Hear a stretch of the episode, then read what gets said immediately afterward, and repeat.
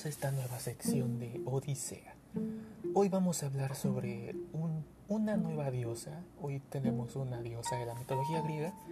Perdonen un poco la ausencia, pero mi micrófono ha estado un poco descompuesto.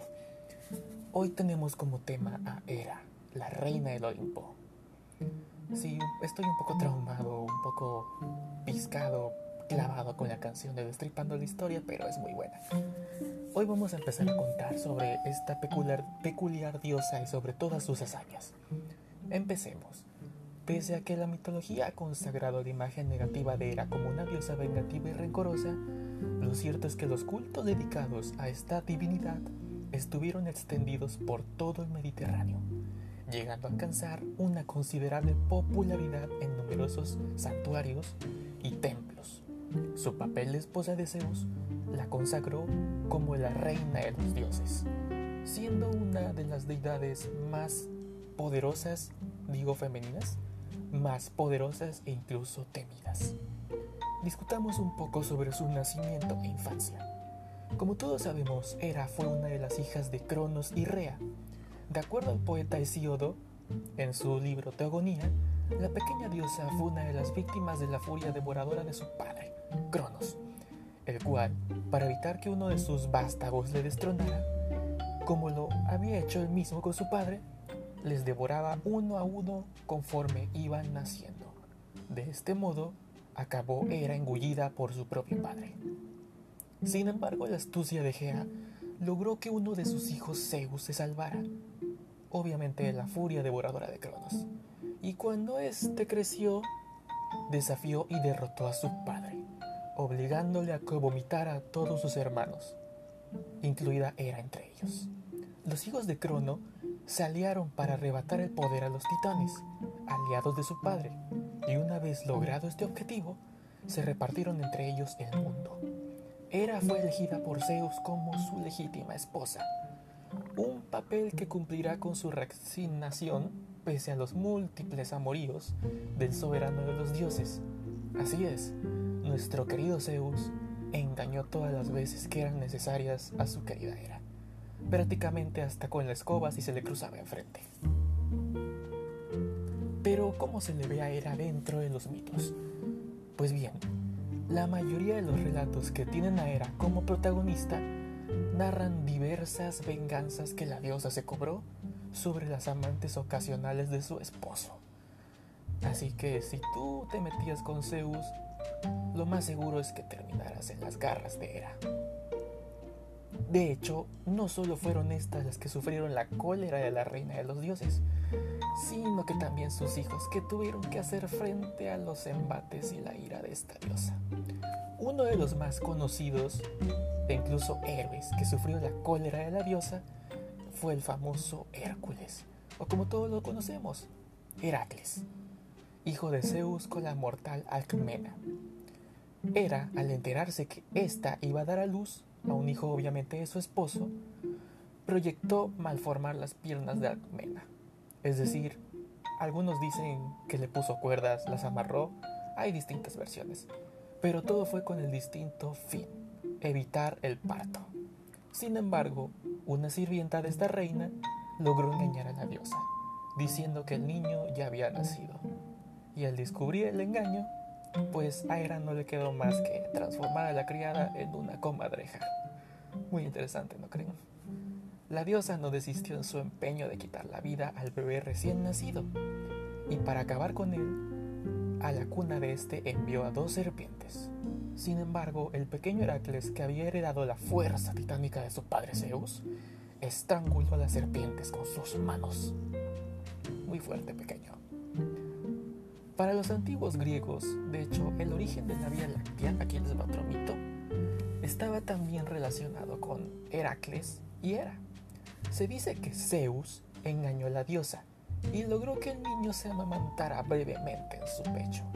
Sin embargo, al descubrir esta que la criatura se estaba alimentando, obviamente la criatura, el hijo de Agmena, la amante de su esposo, lo retiró con violencia de su pecho y las últimas gotas de leche que salieron del pezón de la diosa quedaron fijas en el firmamento, creándose así la Vía Láctea.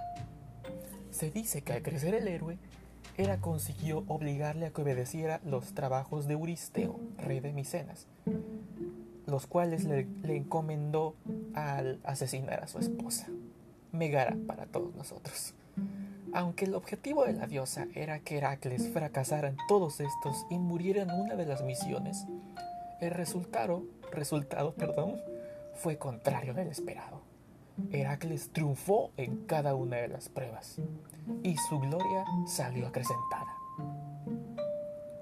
Dado a que Heracles fue divinizado tras su muerte, la mayoría de los autores antiguos suponen que se vio una reconciliación, tardía entre la esposa de Zeus y el héroe, reconciliación en la que la misma diosa entregó a su hija Eve en matrimonio. Les voy a hablar un poco de Eve más adelante. Tenemos otro mito de Hera, el cual incluye la titán Leto. Pero, ¿quién era Leto? Mira, Leta, digo, estoy un poco nervioso, perdónenme. Leto era una divinidad menor que tras un encuentro sexual con Zeus quedó encinta de los gemelos, los futuros Apolo y Artemisa. Al descubrir otra vez de nuevo la nueva infidelidad de su esposo, Hera amenazó con descargar su ira sobre la tierra, en la cual Leto iba a dar a luz. La joven entonces, Leto, inició un largo peregrinaje peregrinaje, perdón, por diversas regiones. Se cayó esto. Perdón un poco, se cayó mi teléfono. Ya está todo bien, perfecto. ¿En dónde me quedé? Ah, inició un viaje por distintas regiones. Pero en todas ellas, los temerosos de despertar la cólera de Hera rechazaban darle acogida a esta joven. O sea, darle pensión, así por decirlo en este momento, o incluso alojarla. De este modo, Leto llegó a la isla errante de Elos, o Delos como muchos le dicen, un lugar que cambiaba constantemente de posición en el mar y que en consecuencia podía escapar con más facilidad de la venganza de la reina de los dioses. Y en esta isla Leto dio a luz a dos mellizos, Apolo y Artemisa. Agradecido por haber acogido el nacimiento de sus hijos, Zeus puso fin al peregrinar eterno de la isla de Delos y la fijó en el océano, protegiéndola de las posibles represalias de la diosa Hera. Posteriormente, la isla de Delos fue consagrada al culto del dios Apolo y llegó a convertirse en uno de los santuarios más importantes de este dios. Tras el nacimiento de los dos bebés, Hera no depuso su ira contra Leto y deseosa de cobrarse venganza, la diosa envió contra Leto a la monstruosa serpiente de Pitón, guardiana del santuario profético de Delfos. Sin embargo, el joven Apolo, tras armarse con el arco y las flechas que Festo había forjado para él, enfrentó a Pitón y le quitó la vida. De este modo, Apolo se convirtió en la divinidad tutelar del oráculo de Delfos, asumiendo el carácter de dios profético. Según algunos mitógrafos, Hera hizo un nuevo intento para acabar la vida de Leto, no cansada con las anteriores amantes. Vaya que Hera era muy vengativa, muy tóxica. Encargó al gigante Ticio que la asesinara. Y una vez más, Apolo, en esta ocasión, con ayuda de su hermana Artemisa, fue el encargado de proteger a su madre. Los mellizos derrotaron al gigante y lograron que Zeus le castigara encadenándolo en el Tártaro, la región más profunda del infierno griego. Otro mito conocido es el de Hera y Semele. Se dice que después de ser seducida por Zeus, Semele, princesa de Tebas, quedó encinta, embarazada. Y otra vez Hera descubrió la nueva infidelidad de su esposo. Y como era costumbre, decidió cobrarse su venganza en la figura del amante. La diosa se hizo pasar por una sirvienta de Semele y la convenció de que pidiera a Zeus como prueba de su amor, o sea, qué tontería, qué tontería, qué cursi, bueno, convenció a Zeus de como prueba de amor se presentase ante ella en todo su esplendor sin cubrirse con disfraces ni transformaciones mortales. Semele, engañada por Hera, hizo que Zeus jurara por la laguna Estigia que le concedería cualquier petición que ella le hiciera. El dios accedió, sin darse cuenta de que aquel juramento supondría la muerte para su amada. Así entonces, Semele le pidió al dios que se presentara ante ella en su verdadera forma, y Zeus, obligado por el juramento, tuvo que acceder. La luz que irradiaba al dios abrazó a la joven Semele que murió al instante, quemada. Y para evitar que el hijo de la princesa corriera la misma suerte, Zeus tomó el feto y lo cosió a su propia pantorrilla, de modo para que éste terminara la gestación en su propio cuerpo. Meses después, nació un bebé que recibió el nombre de Dionisio, conocido como el nacido dos veces. Estos griegos ya daban los matrimonios y los partos desde antes de nosotros, partos artificiales. Tenemos otro mito, el de Io. Io era una princesa hija de rey de Argos, que había sido seducida por Zeus en uno de sus famosos encuentros sexuales. Hera estuvo a punto de descubrir en pleno acto el adulterio de su esposo. Pero, sin embargo, en el último instante, Zeus convirtió a la chica en una ternera blanca. Sospechando del engaño de su esposo, Hera pidió a Zeus que le regalase al animal como prueba de fidelidad petición a la, que el dios no pudo negarse. Hera recluyó a la princesa ya transformada en ternera en una gruta donde Zeus no pudiera nunca encontrarla. Y para defender la entrada, pidió al monstruo Argos, una criatura de cien ojos, que la vigilara día y noche. Tiempo después, Zeus localizó a la joven y pidió a Hermes que acabara con el monstruo Argos. El dios mensajero cumplió su misión y liberó a la joven después de acabar con la vida de la bestia.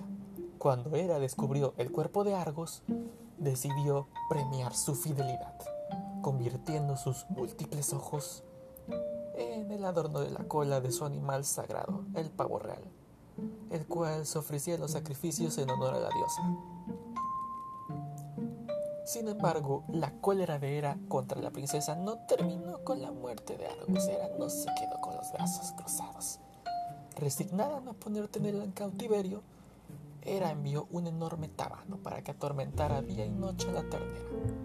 Desesperada, inició un peregrinaje por las costas del Mediterráneo, tratando de escapar de las picaduras del tábano, y en su largo camino lo sufrió todo tipo de penalidades, hasta llegar a Egipto donde Io se convirtió en sacerdotisa de Isis, muy relacionada a la mitología griega con la egipcia, ¿no creen?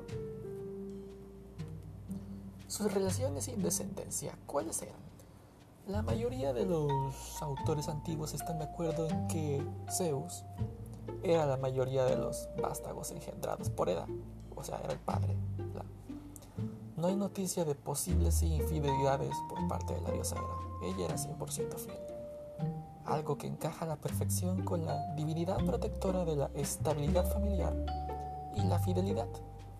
Hay algún caso, sin embargo, muy poco conocido, en el que Hera decidió concebir un hijo ella sola, sin intervención de ningún varón, siendo este acto una venganza hacia Zeus por sus numerosos hijos bastardos. Algunos autores afirman que el fruto de este intento de concebir en solitario fue el dios Hefesto mientras otros hablan de este nacimiento como el origen del monstruo tifón. En ambos casos, fueron partos mal logrados que engendraron criaturas deformes y monstruosas, muy alejadas del ideal de belleza que se suponía que tenía que encarnar un dios. Dentro de la descendencia legítima de Hera, junto con su esposo Zeus, está Ares, dios de la guerra, Eve, diosa de la juventud, y Litia, diosa de los partos, y la famosa Eris, diosa de la discordia. La diosa Hera jugó un papel muy importante en numerosos episodios del ciclo troyano, estando prácticamente del lado de los griegos de forma incondicional. Incluso el origen de su odio hacia los troyanos se remonta décadas antes de la guerra.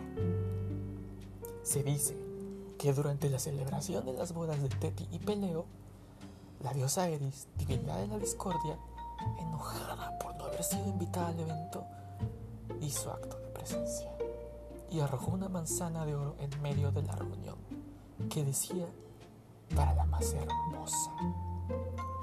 Fueron sus únicas palabras antes de desaparecer. Las diosas comenzaron a discutir entonces para decidir quién de ellas tenía derecho a quedarse con la manzana. Tres optaban por el título de la diosa más bella, Atenea, Afrodita y Hera. Y para evitar la discusión entre ellas, un poco violenta, Zeus decidió buscar un juez imparcial que dirimiera el litigio. Escogió Paris, un pastor que estaba cerca de Troya. Entregó a Hermes la manzana de oro con el cargo de que se la llevara al pastor, para que éste se le ofreciera como presente a la diosa que considerara más hermosa. Hermes se presentó en el monte Ida e informó a París los designios de Zeus. El pastor aceptó el encargo, de modo que las tres diosas se fueron presentando ante él en su máximo apogeo de belleza. Para tratar de sobornar al juez, cada una de ellas ofreció un don en el caso de resultar elegidas. Atenea le ofreció sabiduría. Era la felicidad conyugal y dicha familiar. Afrodita, por último, muy astuta, le prometió el amor de la mujer mortal más bella del mundo. París no dudó un instante. No dudó. Y ya fuera porque su regalo le parecía el más apetecible, ya porque considerara que realmente esta era la diosa más hermosa, escogió a Afrodita y le hizo la entrega de la manzana de De este modo, Hera y Atenea juraron odio eterno al pastor mientras que Afrodita se convirtió en su protectora. Al saberse tiempo después, tiempo después, que París era en realidad hijo de rey Priamo, soberano de Troya, el odio de Atenea y Hera se extendió hacia todos los troyanos. Y este fue el motivo por el cual, al estallar la guerra entre aqueos y troyanos, Hera se posicionó del lado de los primeros. Se dice que durante el transcurso de la guerra, Hera trató de influir en su esposo Zeus para que inclinara la balanza a favor de los griegos y permitiera la caída de Troya. Pese a sus súplicas y artimañas, Zeus permaneció firme en su designio de dejar que el destino se cumpliera por sí solo, sin intervenir él mismo ni dejar que el resto de los dioses intervinieran más que de forma puntual. E incluso en alguna ocasión la propia Hera tomó parte de los combates de forma activa. En un momento en el que el héroe griego Diomedes tituteaba ante la presencia del dios Ares ayudando a las filas troyanas, Hera le animó a arrojar su lanza contra él, con el resultado de que el dios quedó herido y tuvo que retirarse del campo de batalla. Pero ahí no acaba su odio. Tras la caída de Troya, Hera mantuvo su odio hacia los supervivientes, representados ante todo por Eneas y sus hombres. Y durante los viajes de estos hacia las costas de Italia, la diosa les presentó todo tipo de dificultades, siendo la más dura de ellas el haber sembrado la discordia entre los pueblos itálicos para que estos se enfrentaran con armas a los troyanos recién llegados. Pese a esto y tal como narra el poeta Virgilio en su Neida, Hera y Eneas se reconciliaron. De modo que los sucesores de este, el pueblo romano, gozó durante siglos la protección de la diosa. Sabemos que como esposa de Zeus vamos a hablar un poco de su ámbito influencia y culto. Hera se convirtió así en la protectora del amor conyugal, la familia y la las relaciones legítimas, así como por extensión del hogar y todos los que lo habitaban. La importancia que tuvieron en el mundo antiguo de elementos como estructuras familiares, pues explica la importancia de esta deidad femenina.